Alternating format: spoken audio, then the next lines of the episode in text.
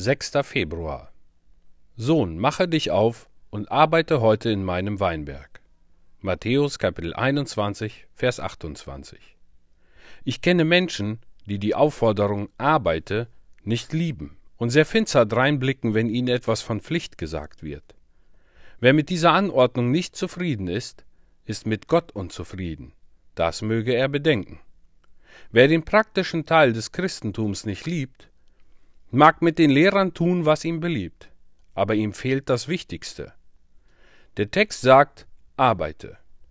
Das ist etwas Praktisches, etwas Wirkliches. Arbeite. Er sagt nicht, mein Sohn denke und grüble, mache merkwürdige Versuche, finde neue Lehrer und überrasche deine Mitmenschen mit deinen eigenen Grillen und Seltsamkeiten. Es heißt hier nicht, besuche eine Konferenz nach der anderen, das ganze Jahr hindurch, und lebe in einem fortwährenden Wirrwarr verschiedener Meinungen.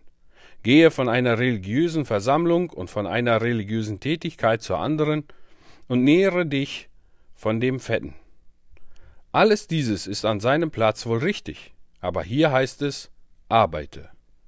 Wie viele Christen scheinen stattdessen zu lesen, mache Pläne. Sie haben immer wunderbare Pläne für die Bekehrung der ganzen Welt, aber man findet sie nie bei der Arbeit auch nur ein Kind zu bekehren. Nie hört man sie ein Wort, auch nur zu dem kleinsten Sonntagsschüler sagen.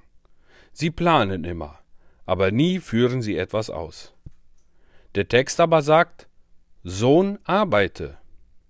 O ja, aber die, welche selbst nicht arbeiten mögen, beweisen ihre umwälzenden Fähigkeiten dadurch, dass sie bei denen, die arbeiten, Fehler entdecken. Sie erfassen auch sehr klar die Fehler und Gebrechen der besten Arbeiter, die sich durch Eifer und Fleiß auszeichnen. Der Text sagt aber nicht kritisiere, sondern ganz bestimmt arbeite. Die Menschen gehen scharenweise ins Verderben, aber wir verbringen unsere Zeit damit, über diese oder jede Form etwas zu tun, zu diskutieren.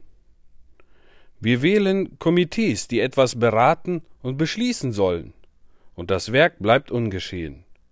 Die beste Methode ist, Gottes Werk zu tun. Gott gebe, dass wir gehorsam sind.